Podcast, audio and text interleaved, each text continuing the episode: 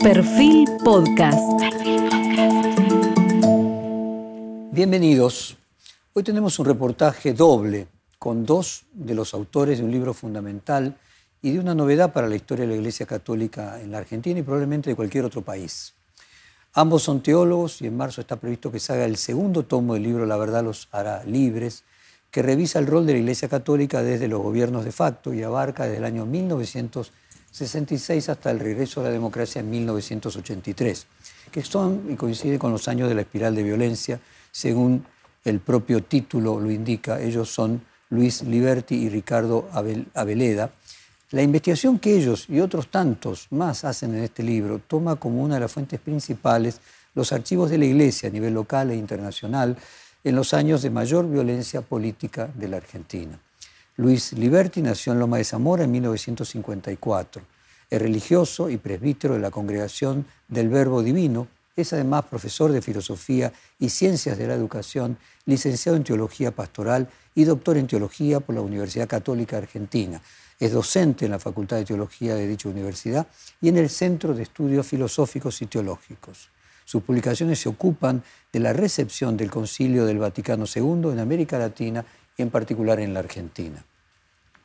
Ricardo Albelda nació en la ciudad de Buenos Aires en 1972, o sea, es bien más joven, es licenciado en teología, especialista en teología dogmática por la Universidad Católica Argentina. Fue secretario, coordinador general y luego director del Instituto de Cultura Universitaria de la misma universidad. Actualmente es docente de asignaturas teológicas en carreras de grado y de posgrado, profesor de cuestiones sociales contemporáneas en la especialización de la doctrina social de la Iglesia y adscripto a la Cátedra de Historia de la Iglesia Argentina en la Facultad de Teología de la Universidad Católica Argentina. Sus investigaciones y reflexiones se centran en la teología argentina, la historia y el compromiso social de los católicos en la Argentina, casualmente en las décadas del 60 y del 70. El libro constituye una investigación necesaria, pendiente y novedosa sobre la historia argentina reciente. Como el reportaje es a dos personas, yo voy a formular la pregunta, cada uno va a decidir cuál contesta. Comienzo con la primera pregunta, que es, el libro es un estudio académico sobre la Iglesia argentina durante los periodos de la dictadura, que surgen desde la misma Conferencia Episcopal Argentina, sea y deriva del propio archivo.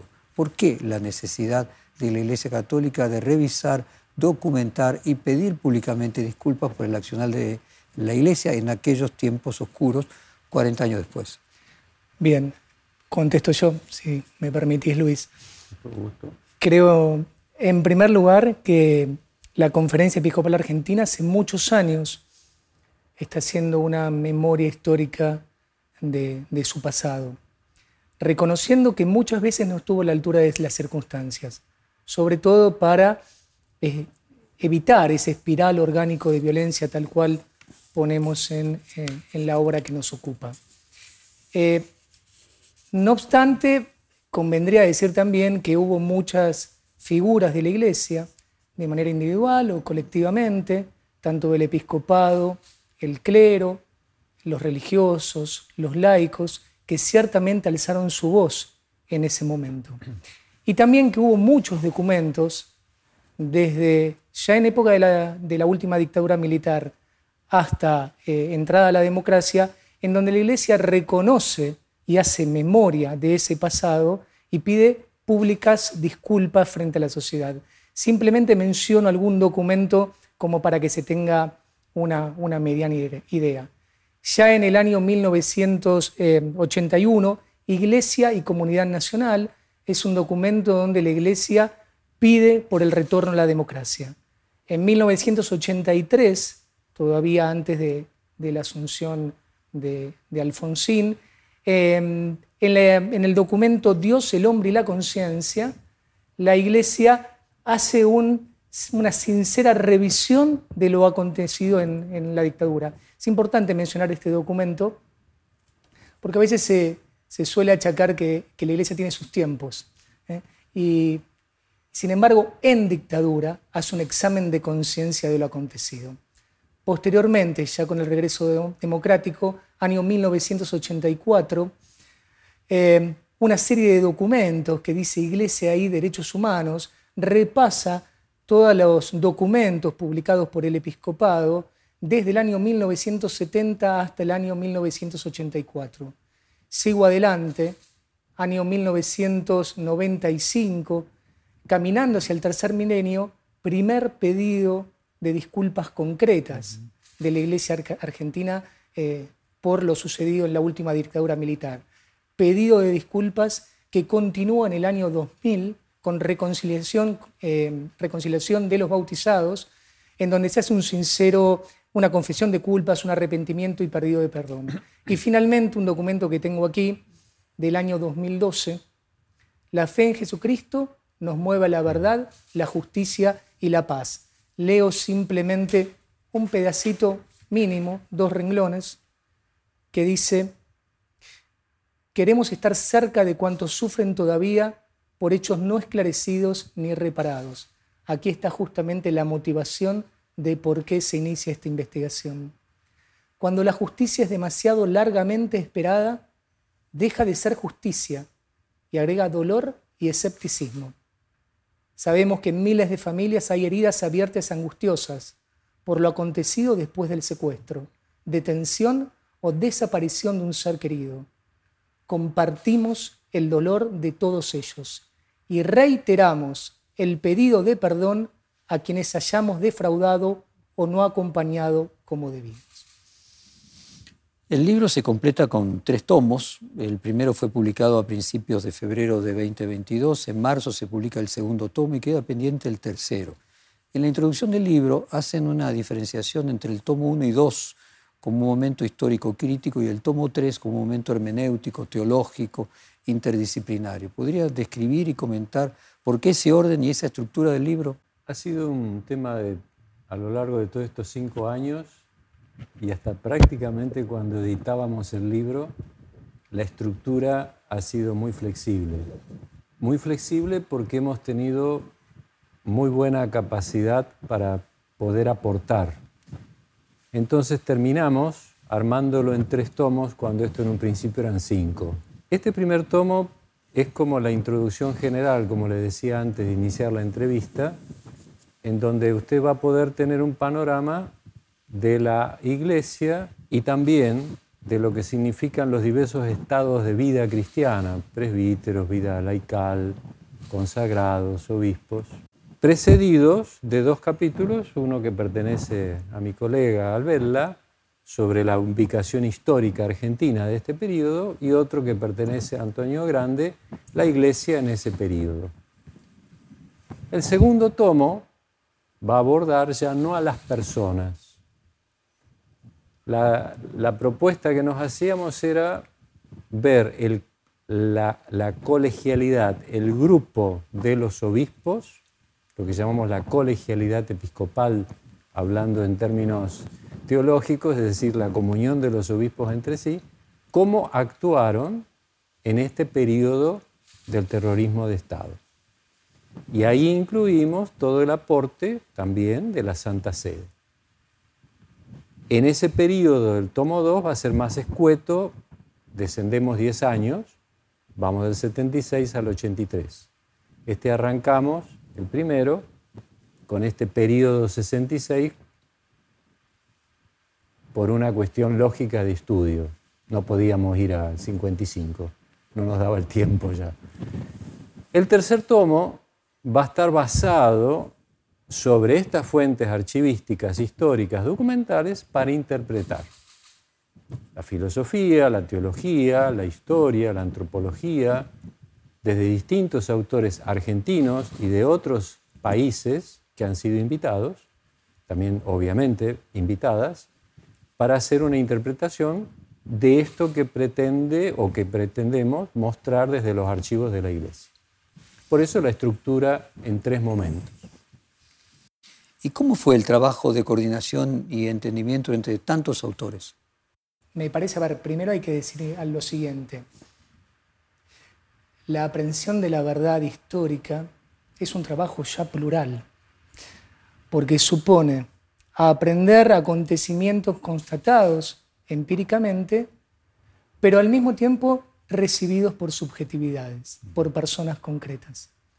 no se puede hacer historia no se puede construir historia de una manera escéptica, diríamos, sino hay que ver las distintas subjetividades, personas que en distintos tiempos, con distintas historias, con distintas vivencias, han accedido a esa historia.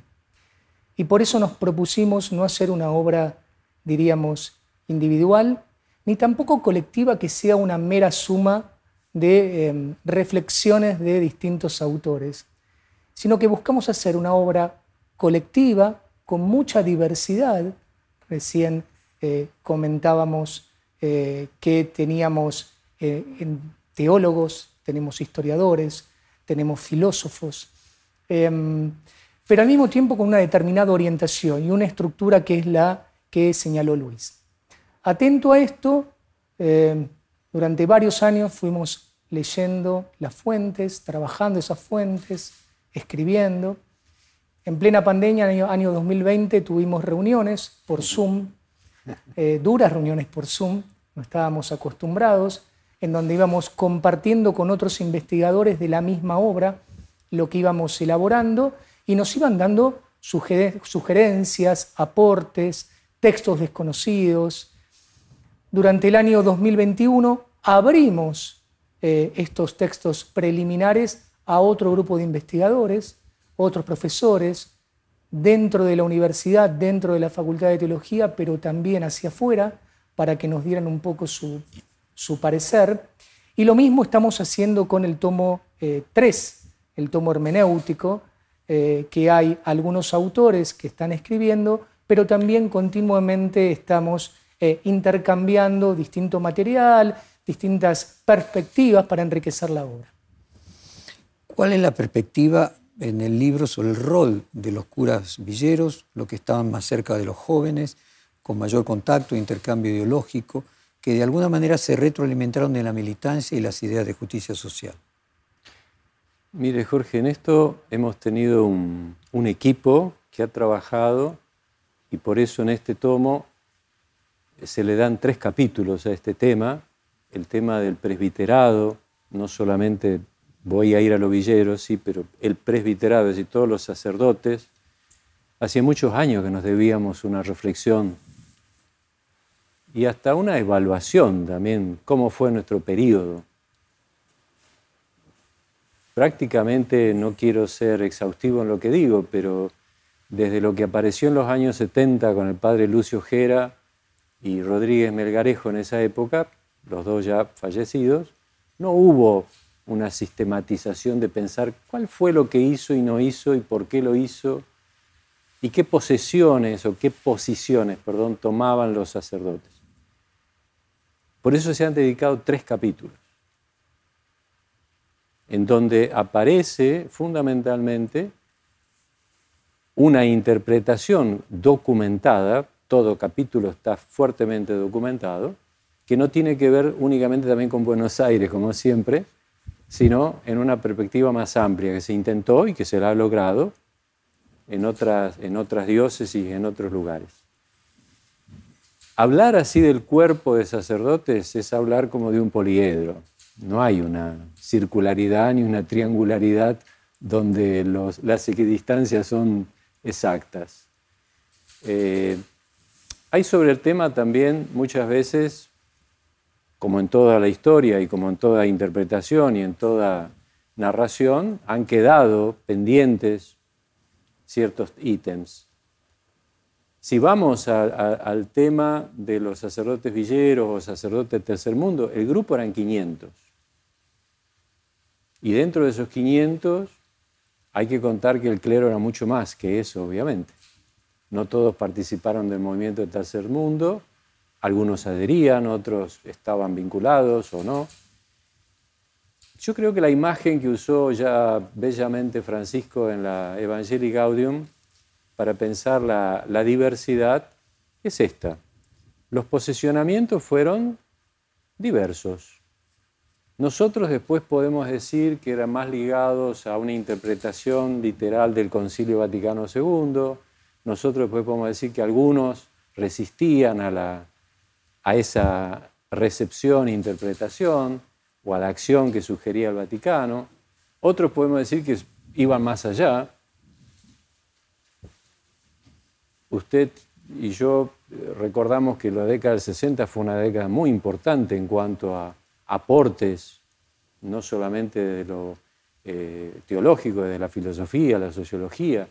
La Iglesia vivió fuertemente, con alegría, con entusiasmo, la recepción del Vaticano II.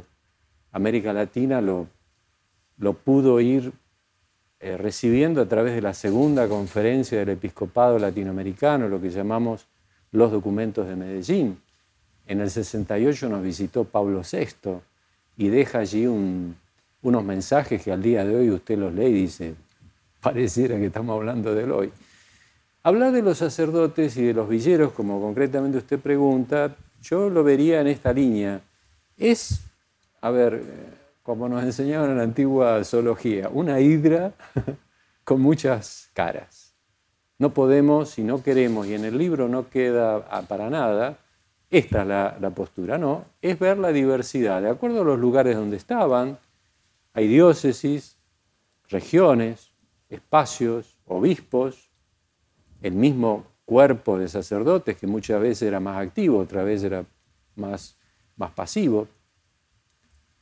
Mostramos la diversidad, mostramos la diversidad de posturas, las distintas maneras con las cuales ciertamente la recepción, lo que decimos, cómo se empezó a vivir el Concilio Vaticano II, tiene sus diversas caras, no hay una sola.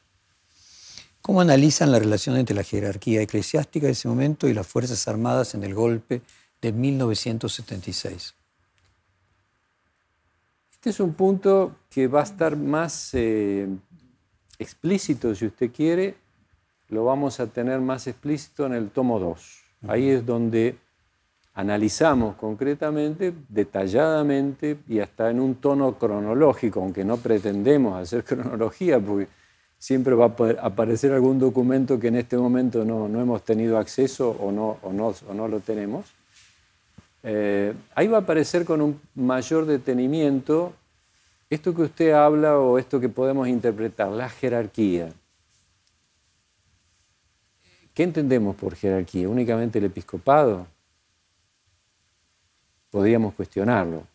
Bueno, su propia interpretación, ¿cómo lo colocaría? Claro, yo lo, yo lo pensaría ciertamente en el hecho de que sí, las figuras externas, la figura visible, diríamos hoy, lo que es tangible, ha sido el episcopado, ciertamente. No es la única autoridad, porque un párroco en, otros contextos, en otros ambientes, tenía más autoridad que un intendente y que el famoso comisario. Eh, o hay veces un líder de un movimiento juvenil o, o lo que fueron los asesores de las juventudes universitarias, todos tuvieron un rol protagónico de liderazgo. Si vamos al episcopado, ciertamente que en el tomo 2 ahí es donde hacemos mayores análisis.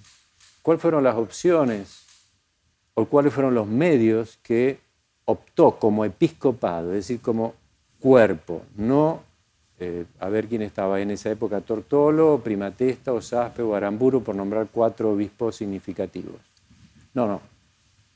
Ellos cuatro que conformaban la comisión ejecutiva, que a la vez representaba al episcopado, porque eso está por los estatutos de la Conferencia Episcopal Argentina, actuaron. ¿Y de qué manera optaron? ¿De qué medios? En orden estos vínculos con los estamentos de Estado, que son diversos y distintos. Que hubo algunos que privilegiaron y que hubo otros que aunque se sugirieron y hasta se propusieron, bueno, se consideraron que eran... A ver, intuyo que queda implícito que usted hace una diferencia entre el, episcopado y otras jerarquías eh, dentro de la iglesia. Tiene que ver, sí, porque ciertamente todo este episcopado tenía que vincularse necesariamente con la Santa Sede. Y la Santa Sede también, a través del nuncio y a través de la Secretaría de Estado, indicaba, sugería, proponía, o también en sus momentos intervino. El Ángelus de Juan Pablo II fue una sorpresa más allá de todo lo previsible. A esa razón me quiero dar a entender si es que se comprende lo que digo. Se comprende. En el caso del tiempo histórico que nos ocupa, voy a leer una parte textual del libro, se agrega la dificultad de la gran cantidad de accesos interpretativos y la puja de intereses ideológicos por construir un sentido común en la sociedad argentina del presente. Es un párrafo de la introducción del libro. ¿Cómo podrían sintetizar esos intereses ideológicos en puja? Bueno, yo creo que siempre, en todo tiempo y en todo lugar, la historia de la, de la humanidad lo demuestra, no solamente la historia argentina. Hay una intención del hombre de tratar de imponer su parecer, su manera de ver las cosas al resto de la sociedad. Como teólogo podríamos decir que es fruto del pecado original, ¿no? la, la soberbia del hombre, que no se trata ni más ni menos que poner el yo delante del tú. Siempre yo primero, después el otro. Y por eso creo que esta, esta tendencia tan aberrante como natural no pertenece a ningún grupo que podamos identificar, o más bien es común a todos los grupos, siendo la realidad argentina. Eh, no hay una lectura ideológica, o la hay, desde el peronismo o el antiperonismo, desde la izquierda o desde la derecha, desde el periodismo, desde las Fuerzas Armadas, desde la Iglesia, de los distintos grupos religiosos, desde las organizaciones de derechos humanos, desde los empresarios, desde los sindicatos. Lo que sí es cierto, y me parece, que siempre tendemos a ponernos en el lugar más de víctimas que de victimarios, para salvar el pellejo, diríamos. Eh, nos es fácil colocarnos en el lugar de víctimas, que la historia pudo con nosotros y no pudimos hacer nada, al reconocer responsabilidades en la historia. Y hablo, vuelvo a decir, de todos los hombres, de todas las pertenencias. Yo creo que eso es innato al hombre y hay que trabajar. Y me parece que, este libro eh, contribuye a ver esta verdad plural de ver luces y sombras en la realidad de los distintos grupos, pero también en nuestras propias actuaciones. ¿Sí? ¿En qué hemos fallado? ¿Qué pudimos hacer para que esto no suceda? Creo que va por ahí el tema ideológico. Muy bien. Al encarar el proyecto de investigación conjunto con la Facultad de Teología de la Universidad Católica Argentina, ¿Cuál es el aporte que hace la facultad y en qué se distingue de la misión pastoral del episcopado? Contesto, mm. si les parece. Sí, sí, por supuesto. Eh, yo creo que en primer lugar hay que dejar en claro los distintos actores. Esta es una obra encomendada por la Conferencia Episcopal Argentina, estamos hablando de los obispos de la República Argentina, a la Facultad de Teología que pertenece a la Universidad Católica Argentina. La Facultad de Teología asume este pedido de, hacer memoria, de, buscar esa verdad que nos hace libres, a través de una serie de docentes, de investigadores de la propia Facultad de Teología, quienes son los responsables académicos de cada uno de lo escrito en cada capítulo. La Universidad Católica Argentina, ciertamente, a la que pertenecemos, contribuye eh, con su promoción, con, su publicación, con su apoyo, diríamos, desde el punto de vista logístico, económico y, moral, también podríamos decir, con esta, con esta publicación. Eso en primer lugar. ¿En qué se distingue de la misión pastoral del episcopado? Creo que, a ver, como dice también el, prefacio de la obra en donde escribe los obispos reunidos en la conferencia episcopal, tarea de la iglesia es buscar, entre otras, la paz y la reconciliación entre los argentinos, el encuentro, diríamos, el encuentro fraterno entre los argentinos. Como Facultad de Teología, como teólogos, sabemos que ese encuentro no es posible sin la búsqueda de la verdad. Lo que intentamos aportar nosotros es la búsqueda de la verdad, para alcanzar esa justicia tan largamente esperada que pueda producir los frutos de la reconciliación entre los argentinos. ¿Sigue hasta hoy la no reconciliación? ¿La grieta sería un resultado de que todavía esa tarea no está concluida? Yo, perdón, yo creo, te veo pensando, lo dejo después. Sí, sí. Yo creo que la reconciliación es una tarea permanente. Siempre. Siempre va a haber reconciliación.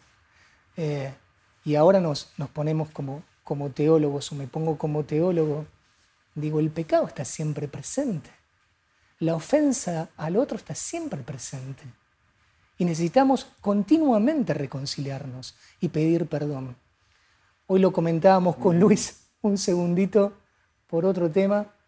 Todos los días rezamos el Padre Nuestro en donde nos dice, perdona nuestras ofensas, como también nosotros perdonamos a los que nos ofenden. La reconciliación es permanente, en esta Argentina que nos duele, pero en todas partes del mundo. Sí, va por la misma idea, la misma línea, porque lo, veníamos conversando de este tema, ¿no? Eh, necesitamos primero de todo reconciliarnos, en primer lugar conmigo mismo, con mi próximo y con mi vecino y con esto no es una cosa a, masa. La reconciliación es este reencuentro, ¿no? Esto de, entender el otro como otro, pero no como enemigo ni como distinto, sino como mi prójimo, como Dios por lo menos así nos pensó desde la revelación de, Jesucristo y ya desde el Antiguo Testamento. ¿no? ¿Sabes por qué pregunto, Luis? Perdóneme. Una de las interpretaciones de que se cumplen 10 años del papado de Francisco y que no haya venido a la Argentina, y que hay un mensaje en su no venida de que estamos demasiado divididos y que necesitamos primero reconciliarnos eh, y que hay un mensaje en el Papa Francisco en su no venida que algunos interpretamos como que hay una crítica a nuestro exceso de polarización y división. Eh, por eso le hacía la pregunta si continúa ese proceso en, una proporción mayor que otras. Siempre hay ofensas, siempre hay divisiones, pero si no estamos viviendo todavía un momento donde el grado de esas ofensas eh, es excesivo. Creo, Jorge, que quienes ya, yo tengo 68 años, hemos visto esta Argentina tan distinta, tan diversa, esto viene arrastrándose nuestra deuda de diálogo desde hace décadas. Esto no es de hoy, ni de 20 años, ni de 30, es mucho más para atrás, donde humildemente con todo lo que he estudiado y, sigo estudiando de nuestra historia, Ricardo también, mucho más que yo desde la parte histórica, sociológica, ¿dónde tenemos nudos de encuentro los argentinos? Los deshacemos cada dos, tres años con todo respeto de lo que nos dijo Pepe Mujica hace un par de años atrás. Ustedes fundan Buenos Aires cada 10 años, yo creo que cada menos. O sea, no estamos teniendo nudos porque los deshacemos, de ahí de que nos seguimos deshilachando. Nos faltan ciertos nodos, ciertos puntos de nuestro tejido social, político, económico, escolar, eh, educativo, donde podamos decir a las próximas generaciones, bueno, aquí queda un, una beta. La idea de hacer este, este recuento histórico es para decir, bueno, nosotros en esa época dijimos esto, hicimos esto.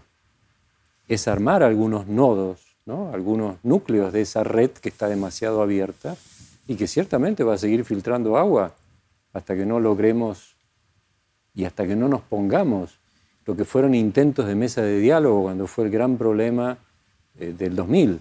Pero después de eso como que ya, ya pasó y nos, cuesta tener una cultura, creo yo, de diálogo y de alteridad, sabiendo que el diálogo es alteridad, no es uniformidad, ni es una visión, ni son dos. la búsqueda de los consensos es la cosa más difícil que hay, pero es algo que en la Argentina no estamos haciendo hace décadas. Y a grandes rasgos, ¿cuál es la conclusión a la que llegan sobre la participación de la Iglesia en el llamado proceso de reorganización nacional, o sea, la última dictadura. Mire, ahí al respecto, cuando así se pone como que la iglesia es aparte de la historia, participación de la iglesia. La iglesia está encarnada. Jesucristo, el Hijo de Dios, se hizo carne para ser Jesús, el Hijo de María, eh, de José, el hermano de fulano, mengano. Eh, en este aspecto, ya desde un posicionamiento teológico, Ricardo puede hacerlo más de la historia secular, la iglesia es encarnada.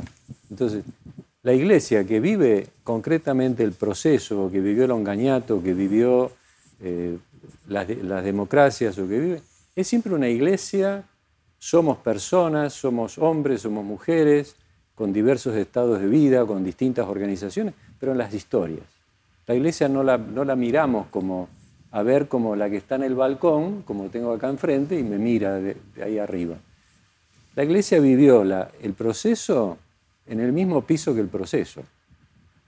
Que eso haya significado una participación, eh, como a veces se quiere ver o a veces se quiere eh, indicar, eh, compulsivo, participativa o también de anuencia, bueno, hemos visto que hay grises. Hemos podido ver que en este tema, con los archivos y los documentos, hay distintos grises al respecto. No hay una participación de, anuencia, a ver de que todo estaba bien.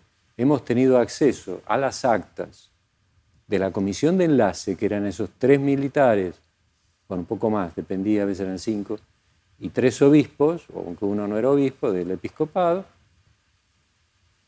bueno, ahí había mucho más grises de lo que nosotros sabíamos. Eso después los obispos lo informaban a sus, a sus colegas, a sus miembros. Eso después se disbatía, se, se, dialogaba. Eso después significaba un encuentro con la Junta, con el presidente, o a veces un equipo episcopal decía, miren, no se metan en la catequesis porque esto es cuestión de obispo, no es cuestión del ministro de Educación. Sin caer en una actitud apologética, ¿eh? bajo ningún aspecto, bajo ningún aspecto. Pero sí ver que esta participación, la encarnación de la Iglesia en los procesos históricos, tiene como toda encarnación sus grises. Personas que de alguna manera se destacan más y otras que ciertamente fueron por ahí más obsecuentes, en forma muy general como estoy hablando. En el momento histórico que ustedes toman como campo de estudio se introduce justo en la Iglesia Argentina el Concilio Vaticano II. ¿Qué implica el Concilio del Vaticano II en ese momento particular de la historia de la Iglesia en nuestro país? Bueno, el Concilio Vaticano II, estamos hablando 1962, 1965, convocado por Juan XXIII en 1959, conmocionó, diríamos, los cimientos, los cimientos y, la proyección de la Iglesia en el mundo. Eh, ciertamente lo ubicó en otro lugar con un mayor compromiso hacia, hacia lo social. No solamente el concilio, la primera etapa fundamentalmente del pontificado de Pablo VI, reemplazando a Juan XXIII por el fallecimiento, con Popular un Progreso, la convocatoria, como decía Luis hace un ratito, eh, en Medellín, eh, de la Conferencia General del Episcopado Latinoamericano, eh, fueron hitos importantes para la Iglesia mundial, latinoamericana y particularmente la Argentina. Ciertamente hubo un pedido de, de ayornamiento del Concilio Vaticano II, una mayor cercanía con eh, los sectores, eh, diríamos, más, más desplazados de la sociedad, que fue recibido de modo diverso dentro de la Iglesia Argentina. Cuando hablo de Iglesia Argentina, eh, un poco como decía Luis, no solamente estoy refiriéndome a los obispos, que por otro lado hay una legítima pluralidad, también hay una unidad y una legítima pluralidad entre los obispos. Me refiero también al clero, me refiero también a la vida religiosa y me refiero también fundamentalmente a los laicos. Eh, ciertamente hubo conciencia de insertarse en la sociedad de manera distinta y de comprometerse con esa sociedad de manera distinta. Pero hay algo muy importante que me parece que hay que decir. Lo que sucedió en los 60, eh, con los católicos, con la iglesia, no solamente tiene que ver con esto, con estos nuevos, diríamos, aires renovadores conciliares, sino que en el mundo. Estamos hablando en un plano global de un mundo dividido en dos, de un bloque occidental, capitalista, liderado por los Estados Unidos, y un bloque oriental, socialista, liderado por la Unión de Repúblicas Socialistas Soviéticas, con sus socios, de momento no, ¿eh? en este momento el 60, por ejemplo, un poquito más distanciado, China, pero ciertamente con esta ideología socialista y todo lo que era China con Mao, el libro rojo, etcétera, etcétera. Estamos hablando de los contextos regionales del tercer mundo, África y Asia, procesos de descolonización post Segunda Guerra Mundial, que fueron en algún caso de manera pacífica. El Raj británico de la India, por ejemplo, mediante ciertamente tuvo una actuación de Gandhi y su, y su no violencia activa. Algunos asuntos, algunos acuerdos, mezcla de paz, mezcla de guerra, como se desprendió Francia, por ejemplo, de sus colonias occidentales en África, u otros conflictos muy violentos. Estamos hablando claramente de la guerra de Vietnam, sobre todo la segunda guerra de Indochina, no desplazando a, Francia, sino la, guerra por la independencia y por la unificación fundamentalmente de eh, los dos Vietnam y ciertamente Argelia, que tiene una influencia directa para la Argentina. Y Latinoamérica, Latinoamérica era un terreno también, podríamos utilizar la palabra de neocolonialismo. Un neocolonialismo que no se inscribía solamente a los Estados Unidos, aunque sí, ¿eh? recordemos la doctrina de seguridad nacional, recordemos el Plan Cóndor ¿eh? de la década del 70, pero también que había actitudes neocolonialistas de la Unión Soviética. Cuba pertenece ¿eh? a Latinoamérica y también en Centroamérica. Era un terreno de disputa. Todo eso en un combo junto con movimientos, diríamos, contraculturales. El famoso 68ismo, el año 68, año de las revueltas, eh, el loco eh, en la Plaza de México, estamos hablando de la época del Mayo francés, estamos hablando de la primavera, primavera de, Praga, estamos hablando de movimientos pacifistas, Martin Luther King y su asesinato. Eh, estamos hablando al revés, de la época del Black Power y las Panteras Negras. Estamos hablando de Gustock y el hipismo. Estamos hablando de una mezcla de todo, movimientos contraculturales, anticapitalistas y anticomunistas, antitradicionalistas también, sobre todo con lo que tiene que ver con las generaciones pasadas, libertarios, no en el sentido actual de la palabra, sino en el sentido de no depender de nadie, menos de los padres, menos de otra generación, todo eso en un combo perfecto en la sociedad argentina, ya dividida con el peronismo y el antiperonismo, con la proscripción, con el onganiato, eh, con el temperamento del onganiato, de no saber de tiempo, sino solamente de plazos, con un Estado, como dice O'Donnell, un Estado burocrático autoritario. Bueno, eso. Y el Concilio Vaticano II es un clima de época eh, muy importante para entender todos estos contextos que hablamos. Hablaron recién de los laicos. ¿Cómo analizan la actuación de los fieles laicos durante este periodo? Bueno, Luis tomó el episcopado y los sacerdotes, conforme a su condición, yo los laicos. Eh, es interesante que, que marcó laicos y no dijo laicado, porque acá digo lo mismo que, que Luis. Eh, laicado, no podemos decir de laicado estuvo ubicado aquí o allá, se comportó de esta manera o de otra. Hubo laicos, y en todos lados. como hubo iglesia en todos lados y como la sociedad también estaba en todos lados. Entonces, hablar de la actuación de los laicos es una pregunta un poco difícil porque tenemos que ver grupos de laicos o laicos particulares en, distintos, en distintas situaciones. Sí lo que puedo decir es que hubo víctimas y victimarios dentro de los laicos. Hubo gente que avaló la violencia, uno, hubo gente que tomó las armas, ciertamente. Hubo gente de derecha y hubo gente de izquierda. Digo nombres propios ahora simplemente porque eh, los, escribo, me hago cargo, los escribo ciertamente en mi capítulo, pero son nombres, eh, son nombres propios lógicos. Videla era ciertamente un laico católico. Voy por el otro lado.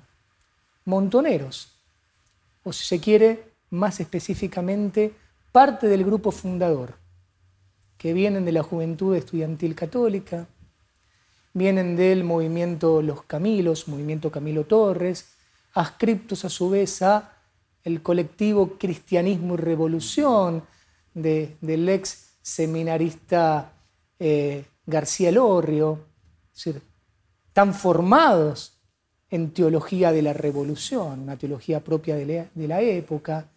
Es decir, hubo gente que tomó las armas, ciertamente, y hubo victimarios dentro de los innumerables fieles laicos.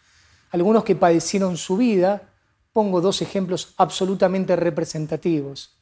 La hija eh, de Emilio Mignone, Mónica Mignone, y pongo también em, el Premio Nobel de la Paz eh, Esquivel. Adolfo eh, Pérez Esquivel. Adolfo Pérez Esquivel, no me salía el nombre. Laicos absolutamente comprometidos, absolutamente comprometidos y guiados al mismo tiempo por convicciones evangélicas. Y me parece también importante señalar esto. Habría que ver, habría que ver eh, estuvieron guiados por convicciones evangélicas y, y quienes, amparados en alguna frase del Evangelio, bajo otros presupuestos o pensamientos ideológicos, políticos, tomaron las armas.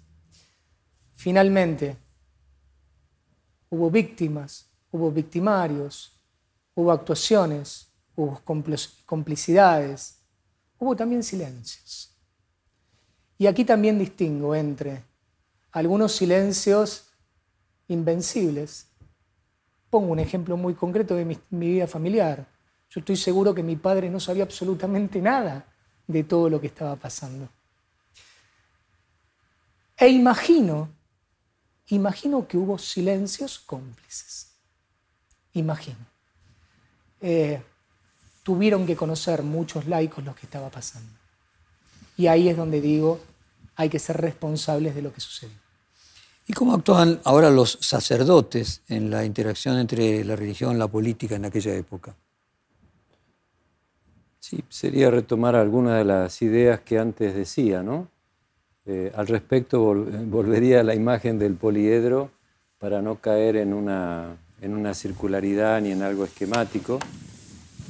Lo que antes decía también eh, al verla y lo que yo también decía, las formas de recibir el Concilio Vaticano II con esta idea de la promoción humana, con esto de la dignidad humana, con esto de la opción por los pobres, llevó a tener como recién lo decía él, en el laicado, también en el presbiterado, en los sacerdotes, distintas opciones.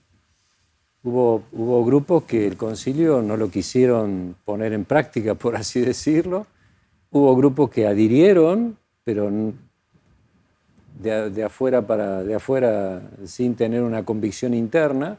Hubo grupos que eh, implementaron la renovación conciliar y hubo grupos que, bueno, quizás pasaron los límites o las posibilidades o las mismas opciones que el concilio había eh, sugerido al respecto. Eh, recién Ricardo presentaba todo este panorama tan complejo de los 60, con este mundo tan, que bueno, parece que no hemos avanzado mucho igualmente en algunos aspectos, eh, con las convulsiones, las revoluciones, las dificultades. pensar los sacerdotes en ese contexto es pensarlo también, como decía antes, dependía mucho de las diócesis, dependía mucho de los lugares. Eh, el gobierno había puesto ciertas miradas donde había zonas más industrializadas, tenía mucho más controles, eh, temía los levantamientos obreros.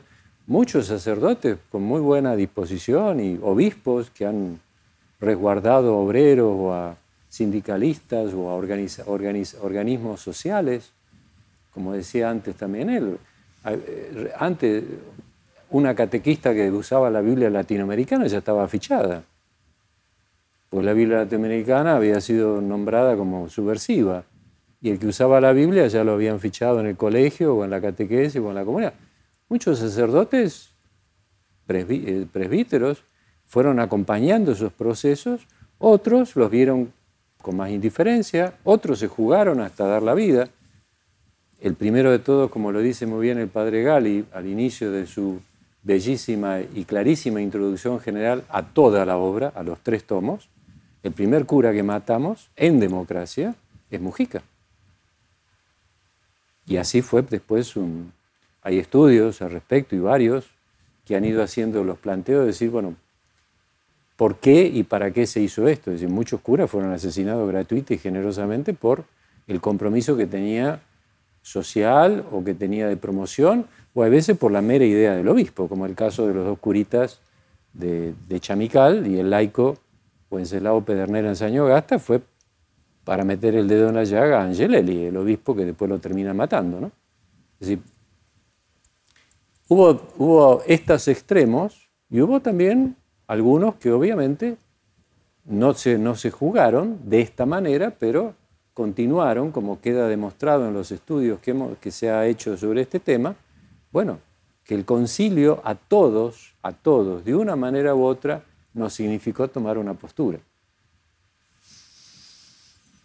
Cuando hablan o entrevistan a sacerdotes, obispos, que fueron protagonistas de los 70, y lo contrastan con sacerdotes de otras generaciones más actuales, ¿qué encuentran? ¿Qué hay de diferentes miradas? ¿Qué significó el pase del tiempo en la construcción de esas subjetividades? Ahí nosotros interpretamos que, a ver, primero ubicaría el tema este de los obispos que usted nombra. En el año 2013 fue, ¿no? Cuando el Monseñor Casareto pidió, todos los, eh, pidió a todo el episcopado del 2013, ¿eh? ciento y pico de obispos, quienes querían dar un testimonio escrito, lo hicieron. Eh, si mal no me acuerdo, vinieron 25, 26 testimonios de obispos. ¿Sobre un total? En ese momento. En ese momento estaríamos hablando 80. La cuarta parte. Una cuarta parte, sí, más o menos una cuarta parte.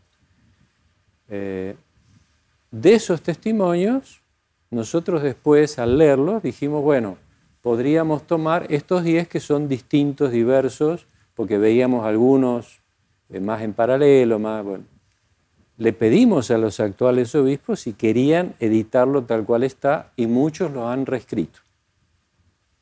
Muchos lo han reescrito para esta obra. Y después pidieron, bueno, este es ahora el que queda en la carpeta del archivo de la CEA. O sea, la misma persona, el pase del tiempo, le hizo cambiar la perspectiva. Exactamente. Porque yo ahí creo, lo hablábamos con, Ricardo, ¿no? La memoria es activa. La memoria no es un fósil que usted traslada para mostrarlo la tumba de Tutankamón. No, la memoria es algo activo. Y la memoria es hoy. Eh, digamos, eh, hubo honestidad a decir, bueno, yo en el 13 pensé esto, pero también a la luz de todas las investigaciones que se van dando, que se van haciendo, los obispos no son escépticos a las críticas, a las opciones, a las posturas. Hubo un obispo que reescribió prácticamente, no le quiero mentir, todo el testimonio. El reescribió quiere decir que la opinión terminó siendo contraria a lo que era inicialmente.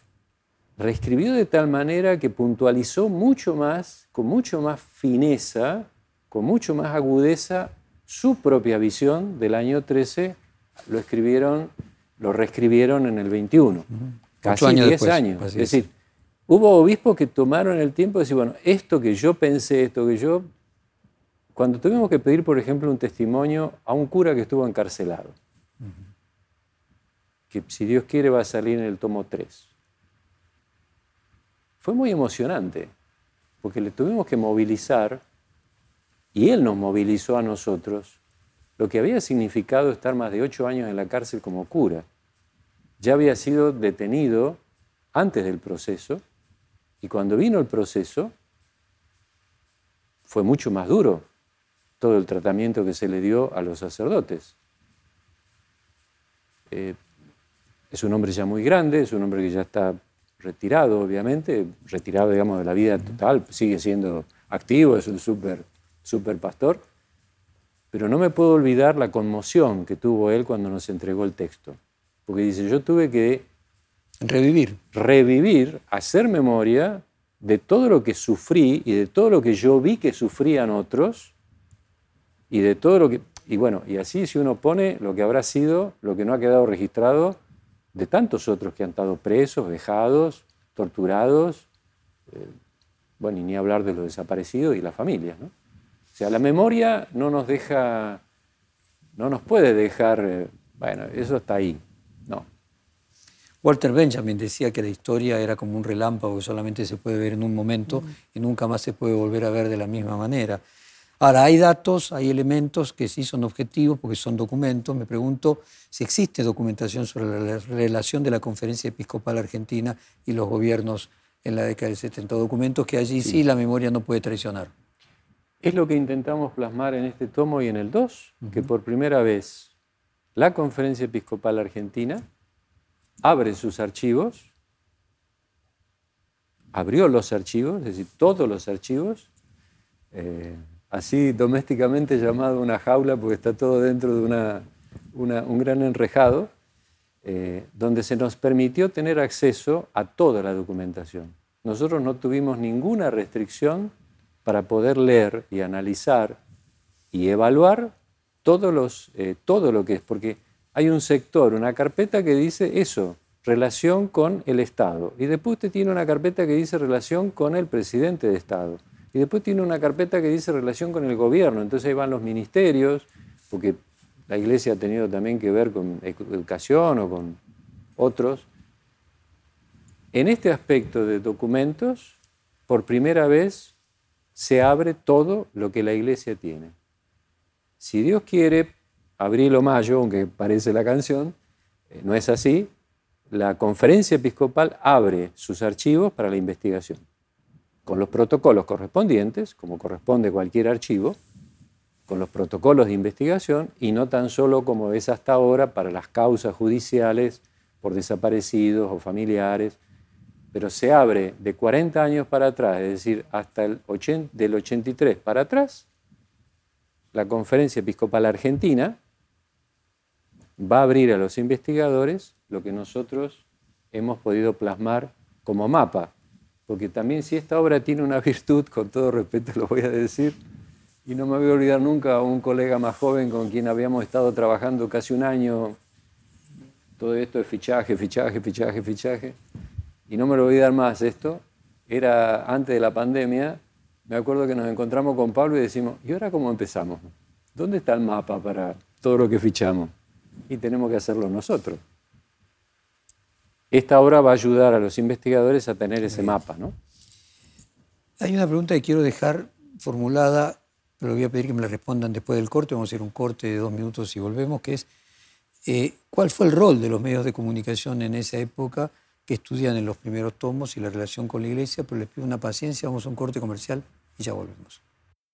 Bueno, volvemos y continuamos con el reportaje a dos de los autores de la verdad los hará libre la Iglesia Católica en la espiral de la violencia argentina, 1966-1983, y había quedado formulado la pregunta antes del corte, ¿cuál fue el rol de los medios de comunicación durante la época que estudian y en los dos primeros tomos en relación con la Iglesia?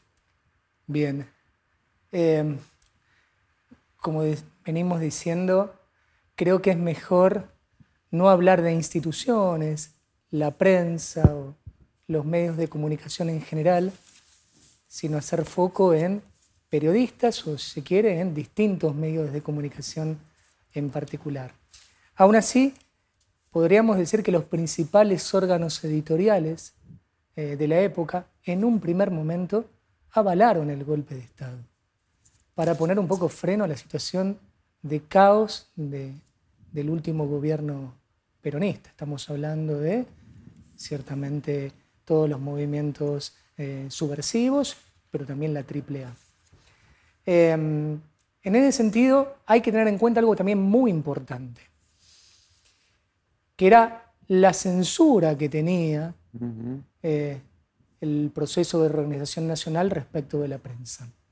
Y no solamente censura, censura, persecuciones, intimidaciones, integración en la propia estructura de la, de la prensa, eh, comprando paquetes accionarios o designando a sus directores, o hasta la misma clausura de algunos medios periodísticos. Ciertamente, imagino usted como en la prensa que entiende muy bien, es muy difícil hacer periodismo en una época así.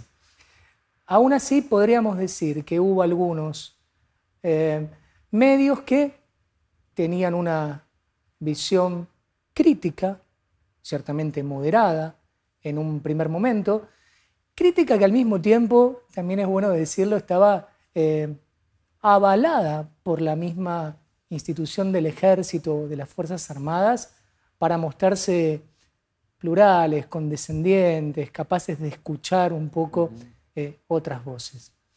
Otros medios, por el contrario, hicieron, se quiere, una, se proscribieron a sí mismos se llamaron más bien a silencio por las dudas de estas represalias que podrían tener. Y otros se mostraron bastante favorables, sobre todo con la política económica del gobierno del proceso, sobre todo aquellos medios que tuvieron algún tipo de participación en la, consabida em, em, participación en, en el paquete accionario de papel prensa. Aún así, aún así, esto estamos hablando aproximadamente años 76 hasta el 79, 80, el momento en que el, terrorismo de Estado antisubversivo empieza a decaer.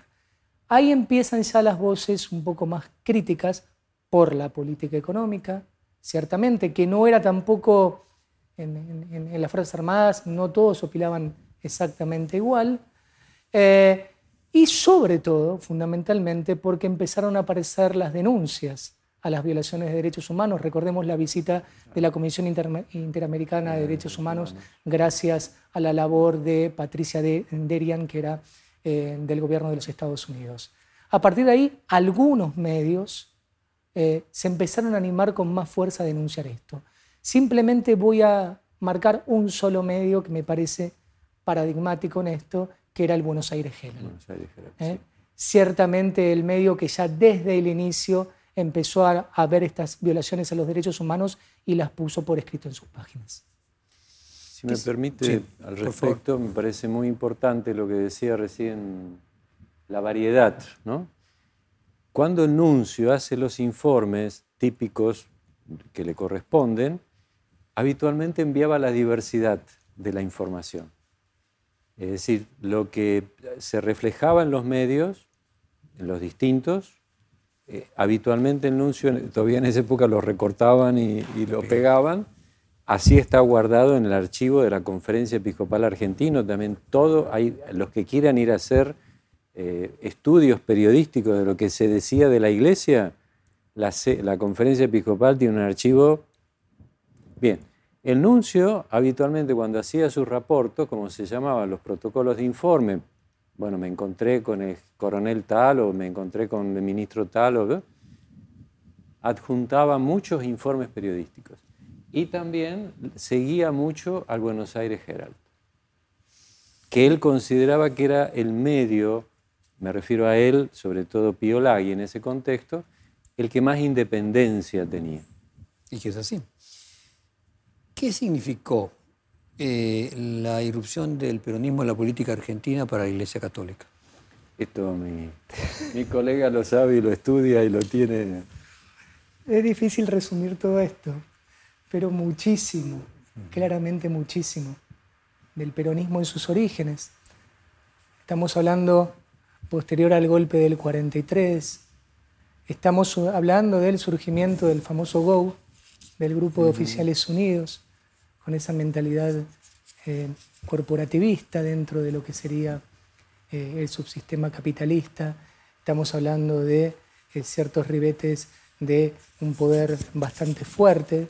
Estamos hablando del surgimiento dentro del GO, ciertamente de Perón y de su movimiento, particularmente a partir del 17 de octubre de 1945. como dice un famoso historiador, Juan Carlos Torre, la historia de la Argentina del siglo XX es un antes y después del peronismo. No se puede entender, es decir, las antiguas disputas, diríamos, de, unitarios y federales que después fueron entre radicales y conservadores, el siglo XX está atravesado por el conflicto peronismo y antiperonismo.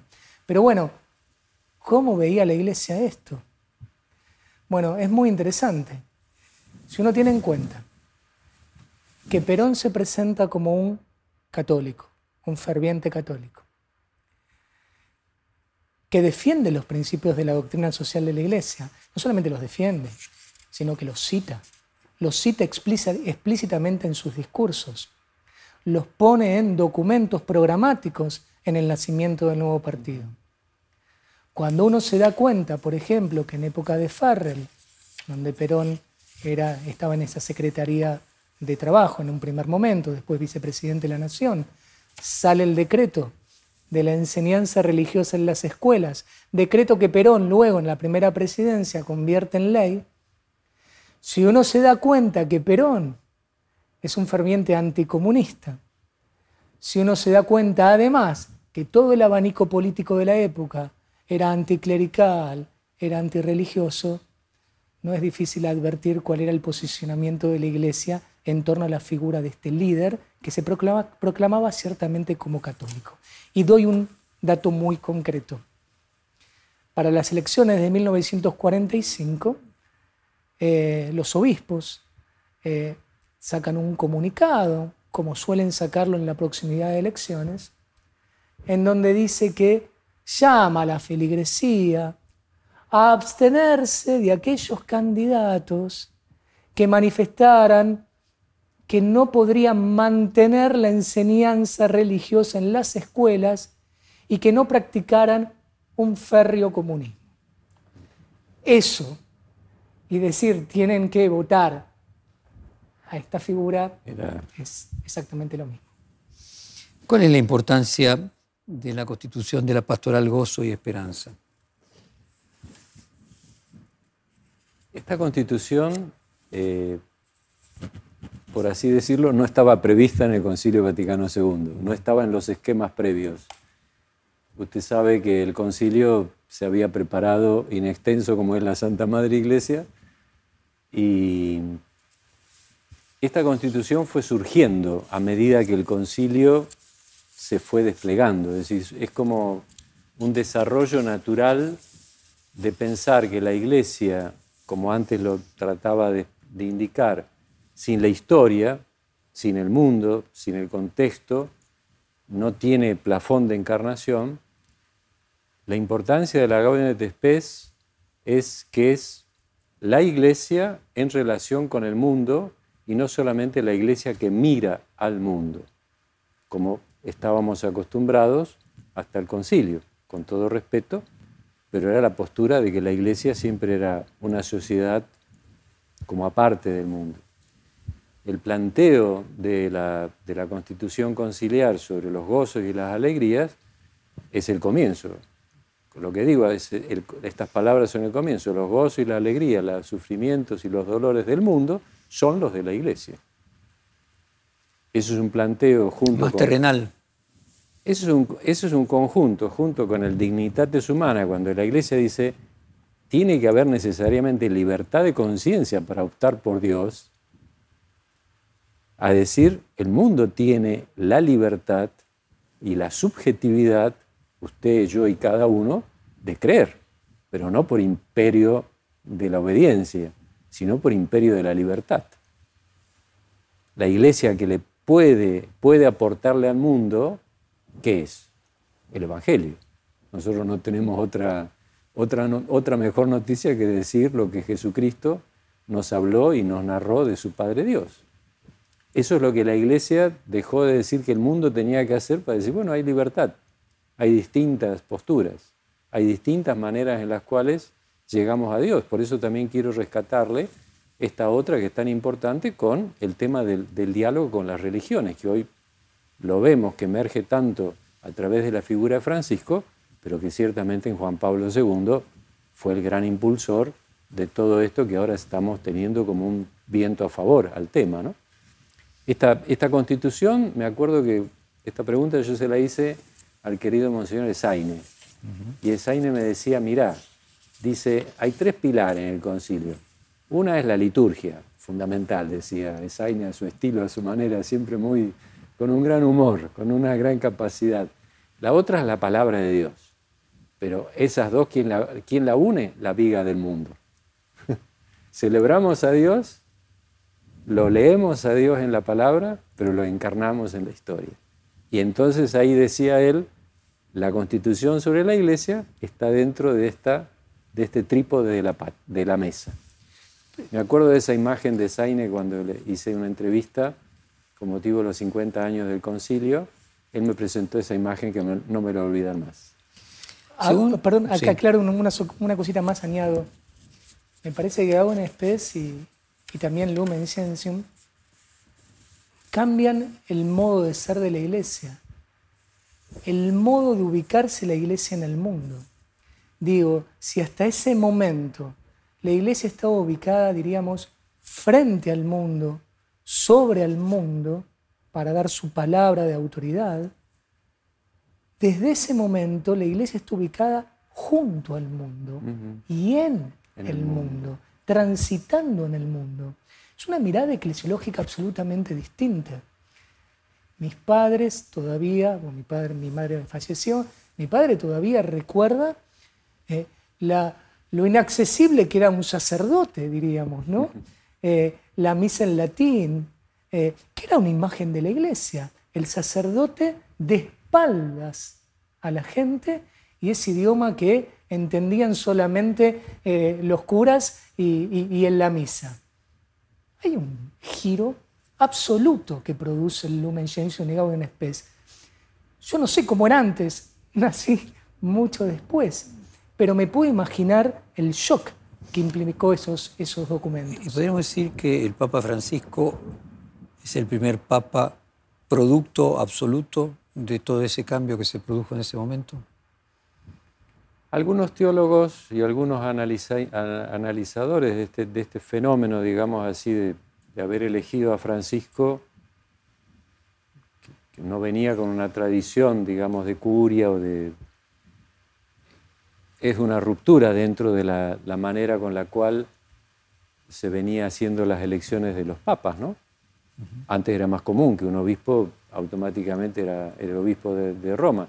Después con nuestros formatos, bueno, ciertamente que es una irrupción novedosa, porque también él es uno que no fue actor del concilio, sino aquel que ya tuvo que interpretar el concilio. Por eso, producto del concilio. Exacto. Por generacionalmente. Generacionalmente hablando, claro. primer papa producto del concilio. Juan Pablo II tuvo una intervención impresionante en la Gaudium et Spes. La Gaudium et Spes es gracias a Boitigua, cuando era Boitigua. Fue el gran mentor. Ratzinger fue una persona que asesoró todos los documentos, eh, o los documentos más importantes hasta el último instante, estuvo, en cambio Francisco fue aquel que siendo obispo tuvo que vivir como obispo del concilio. Y después lo lleva obviamente ahora como obispo de Roma. Y te remonto más atrás con el fallecimiento de Juan XXIII, sin Pablo VI, no habría concilio. Pero obviamente. Es decir, claramente Francisco es un fruto del concilio, pero sin los papas anteriores no habría ningún tipo de renovación eclesial. Según el autor Martín Obregón en su libro Entre la cruz y la espada, analiza la Iglesia Católica durante los primeros años del proceso y hace una distinción de vertientes que surgen del Concilio Vaticano II, sus reformas e implementación, y eran los tradicionalistas, los conservadores y los renovadores. Son varias esas categorías, siguen más o menos presentes, son útiles. Esa pregunta me gustó mucho. ¿Sabe por qué? Eh, yo hice mi trabajo doctoral sobre la figura de Monseñor Angelelli, cómo él plasmó el concilio siendo obispo en La Rioja. Angelelli era canonista y dejaba todo por escrito. Ni bien termina el concilio, Angelelli tiene un documento que habla de esto. Varios obispos cuando terminó el concilio hicieron como un, memorándum, digamos, cuál fue mi participación en el concilio, qué es lo que yo aprendí, qué es lo que yo viví, qué, cuáles fueron las discusiones, cuáles fueron los intercambios, cuál fue el enriquecimiento. Eh, el concilio fue como la gran sala de prensa de que por primera vez todos los obispos de esas décadas se conocieron. Hacía 100 años que no se hacía un encuentro, no es hoy, en día que nos vemos las caras a, a 4.000 kilómetros. Bueno, cuando termina el concilio y todavía en Roma, según él lo fichó, según él lo dató, perdón, eh, escribe nueve carillas muy interesantes, como era Angelelli, en donde él dice esto, se acaba de cerrar las puertas del concilio y habla de toda la solemnidad que había significado el final. Dice, ya terminaron las procesiones. Dice, ¿con qué tenemos que quedarnos del concilio? Con lo que hemos vivido en el concilio y no entremos ahora a posesionarnos, a fraccionarnos. Por eso su pregunta me pareció muy interesante, porque la figura de este gran hombre, mártir hoy, y de tantos otros, no fue entrar a decir dónde me posesiono, sino cómo recepciono el concilio y empezamos a vivirlo. Después nosotros, historiadores, usted periodista o un sociólogo, podemos decir, bueno, este grupo podemos pensar que tuvo tal postura, este grupo tuvo tal otra. Yo creo que hubo a posteriori del concilio un impulso y una efervescencia del espíritu. Los capítulos que, tratamos, que tratan este primer tomo de vida consagrada han tomado una imagen muy bella ellos hablan de que hubo una mística, de que hubo algo que fue del espíritu que animó a un cambio. Que después nosotros a 40 años podamos decir, bueno, puedo catalogar, puedo decir, puedo armar grupos, puedo... Es ya una vertiente nuestra, es ya una manera nuestra de, de posesionarnos sobre lo hecho. Pero como valor agregado, este primer tomo esto lo hablábamos el otro día en la comisión. Esto, si usted quiere, hace así, destila Concilio Vaticano II. No hay capítulo, no hay capítulo que no lo hayamos abordado. Todos nos hemos inspirado en el concilio porque fue el gran impulsor de la renovación, como recién decía también Ricardo, de todo este cambio eclesial. Que después, y nosotros también lo hacemos cuando vamos a pensar, bueno, cómo trabajaba la conferencia episcopal, veíamos grupos de este estilo, grupos de este otro. Eso es a posteriori. Eso creo que es una etapa que viene después. Eh, este, este tomo eh, no estuvo previsto en nuestros, por así decir, nuestros objetivos primarios, pero como objetivo que nos viene complementario y bellísimo, aquí hemos hecho una interpretación de cómo se recepcionó el concilio en la Argentina desde el 66 al 83. Se nos reacabó el tiempo, pero propongo lo siguiente. En un mes tenemos el tomo segundo y en cinco o seis meses el tomo tercero.